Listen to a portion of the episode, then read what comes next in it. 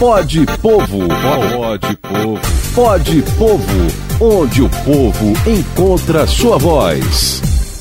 Tá na hora de mais um Pode Povo, podcast do Sindipetro NF, onde você encontra a sua voz e encontra todos os temas. Servidor público, seja municipal, federal, estadual, Queria falar com você, meu caro Teseu, que é o comandante desse Pode Povo, desse podcast, sobre a importância de reconhecermos o valor do servidor público, darmos o devido valor, mas, sobretudo, o devido respeito. Qual a importância desse relacionamento população-servidor público, servidor público-população? Teseu, bom dia, bem-vindo a mais um Pode Povo. Bom dia, Cláudio. Bom dia a todos os ouvintes da Folha FM. A gente, mais uma vez, no nosso Pode Povo. E a gente vai falar de, de, de, uma, de uma categoria, das categorias, uma das categorias mais importantes do nosso Brasil, que é o servidor público. Né? Nós temos na esfera municipal, estadual e nacional. E, naturalmente, é, a nossa realidade aqui do dia a dia, a gente lidar muito mais com servidores municipais, né? E esses servidores eles têm sido extremamente desvalorizados, desvalorizados ao longo dos últimos anos, né? Foram anos e anos. E estamos aqui em Campos, por exemplo, há muitos anos sem ter um concurso público de fato amplo que cubra as vagas é, da, da, que precisam ser cobertas, né?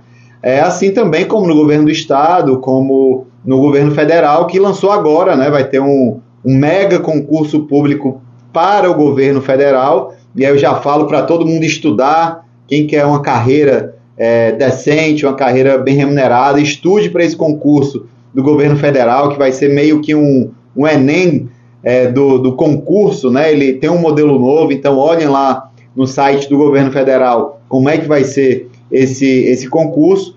Mas as categorias é, dos servidores públicos, né? Elas são as mais importantes do país. A gente tem desde serviços que vão a burocracia da, do dia a dia do cidadão, né? Então, emissão de carteira de trabalho, a emissão é, de, de carteira de identidade, o Detran, todos esses serviços que são ofertados para a população é, de forma mais direta da burocracia do dia a dia, assim também é, como os serviços essenciais para a nossa saúde, para a nossa população, para a assistência social do nosso país, do nosso do estado e do nosso município de Campos.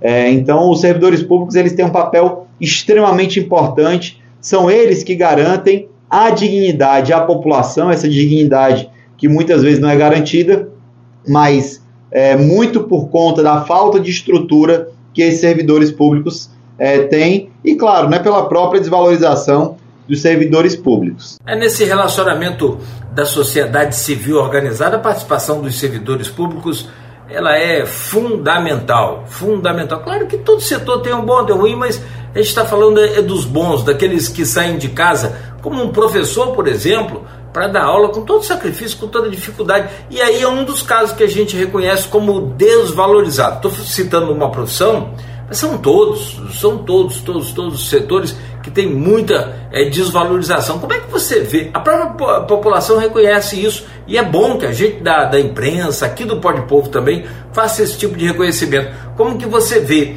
essa desvalorização e essa situação, Teseu?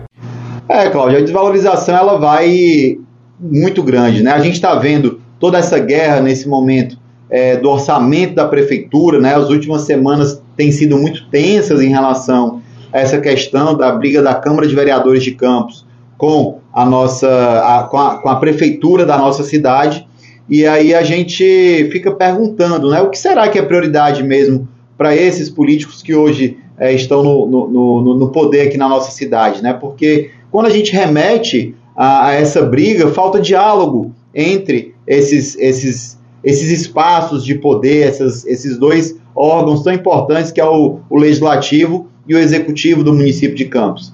E, e no meio disso tudo fica a população e também o servidor público. A LOA, né, que ela é a lei de, de orçamento anual, ela, ela exatamente vai definir também qual orçamento que vai ter para esse servidor público. Então, quando a gente fala do, do servidor público ser desvalorizado, é, é, é exatamente nesse momento que o governo e os vereadores eles colocam ali essa distribuição de para onde vai o dinheiro da prefeitura, assim também como é feito no estado, assim também como é feito no país.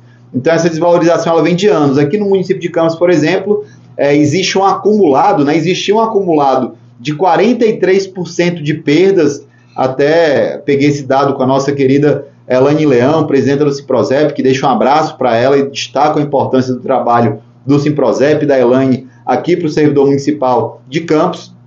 Mas também é, a gente teve, depois de muitos anos congelados, existia uma promessa de 10% de aumento lá em junho, mas os, finalmente esse aumento foi somente 6%, segundo a própria prefeitura. Então a gente é, é, lamenta essa perda de tanto tempo que nós temos acumulado ao servidor público de Campos. Foram 43% de perda acumulada e agora repôs apenas 6%. Então amarga-se ainda mais de 35% de perda nos últimos anos aqui na, na, na, no servidor municipal de Campos. Isso se reflete naturalmente na motivação do servidor de estar servindo bem a população. Então, tudo isso é, é muito impactante, né? E a gente, lembrando que nos hospitais a gente tem os técnicos, os auxiliares, é, o, o pessoal que trabalha no secretariado, nas recepções, os médicos, os enfermeiros, tantas profissões importantes ali no hospital e que também sofrem do mesmo jeito que os demais servidores públicos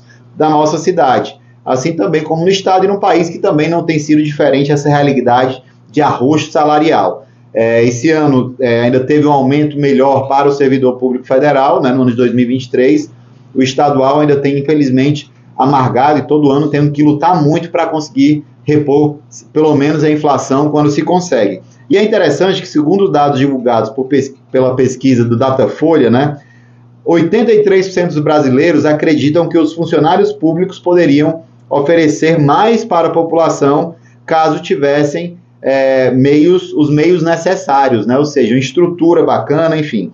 E apenas 18% acreditam que todos os funcionários públicos têm acesso a uma estrutura adequada. E se você visita qualquer hospital é, ou qualquer repartição pública, você vai ver que em vários setores, em vários locais, você tem ali, de fato, é, é, é essa deficiência de estrutura e de, de o mínimo é, de aparato que, que seria necessário para que os, os servidores pudessem estar prestando esse serviço. Ainda segundo essa pesquisa, né, é, a gente vê aqui que é, o levantamento ele reconhece que as pessoas bem preparadas em cargos importantes do governo produzem impacto positivo para suas vidas, mas apontam que 77% dos entrevistados acreditam que todos ou a maioria dos funcionários públicos enfrentam dificuldades com chefes despreparados.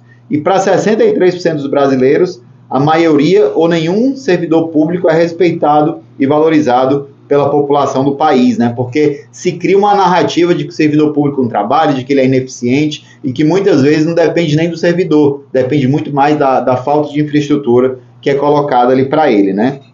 Então acho que isso demonstra bem o quanto o nosso país ainda tem que melhorar nessa estrutura, né? Reconhecendo é, o quanto existe empenho do servidor público, mas ao mesmo tempo a gente também reconhece a desvalorização, essa edição vai para o top 5 dos melhores, hein, Teseu? Excelente assunto, excelente abordagem sua, parabéns, muito bom. O servidor precisa desse reconhecimento, precisa dessa força nessa luta para ser reconhecido também, para ter valorização, né? E aí sim cumprir com seus deveres devidamente para a nossa sociedade. Forte abraço, Teseu. Valeu por hoje, obrigado, até a próxima. Obrigado você, Cláudio, obrigado a todos os ouvintes da Folha FM e a gente está aqui à disposição é, para estar tá continuando também essa luta junto com os servidores públicos, que sem dúvida são fundamentais para o desenvolvimento e para o crescimento do Brasil e da nossa população. Um grande abraço.